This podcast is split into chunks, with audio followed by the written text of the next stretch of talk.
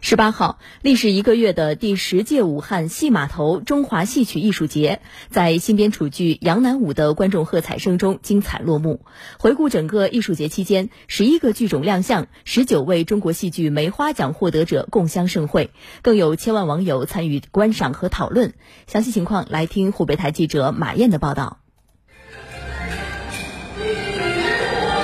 编楚剧《杨乃武》在武汉剧院上演。该剧以大清朝第一奇案杨乃武与小白菜为背景，在保持楚剧表演的特色，尤其是李雅乔的艺术风格与声腔流派的基础之上，进行了改编。历时一个月的第十届武汉戏码头中华戏曲艺术节在该表演中精彩落幕。该戏曲艺术节设置了剧场展演、新兴竞艺、电影展映三个单元。作为本届戏曲节的一大亮点，在新兴技艺的单元中，来自武汉京剧院、武汉汉剧院、武汉楚剧院的方家欢、张家强等八位梨园新生代集体亮相，由专家、媒体和观众现场打分投票。武汉市演出有限责任公司负责人龙泉说：“通过戏曲节，也是发现戏曲新生代的舞台，让戏曲变得越来越年轻化。通过青年竞演这样一种形式开展这个观众的选票选活动。”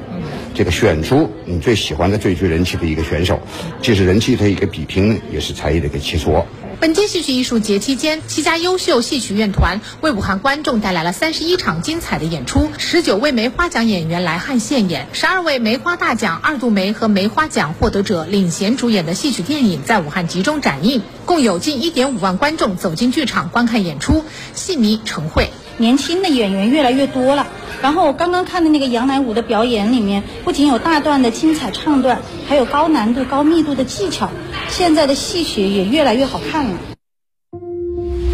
九十分钟新闻杂志，焦点时刻。首届世界职业技术教育发展大会十九号在天津开幕，共有来自一百二十三个国家与地区的代表参会。教育部相关负责人介绍，随着我国教育对外开放水平持续提升，我国职业教育从单向引进借鉴走向双向共建共享。详细情况，我们来听央视的报道。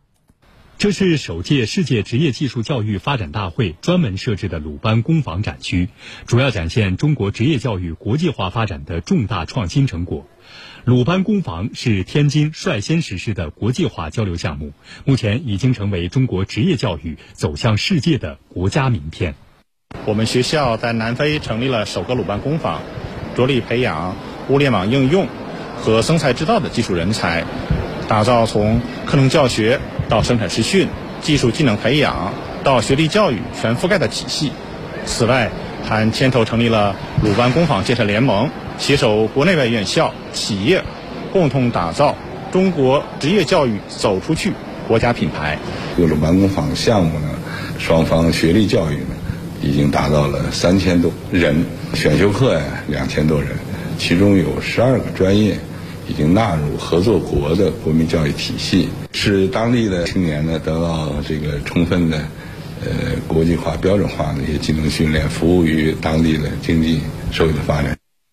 据介绍，伴随着中国企业和产品走出去，服务共建“一带一路”，职业教育已与七十多个国家和国际组织建立了稳定联系，与十九个国家和地区合作建成二十家鲁班工坊，在四十多个国家和地区合作开设中文加职业教育特色项目。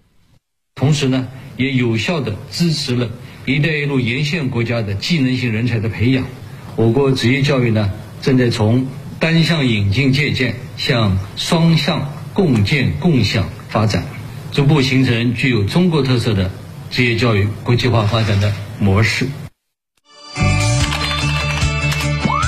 新鲜有料，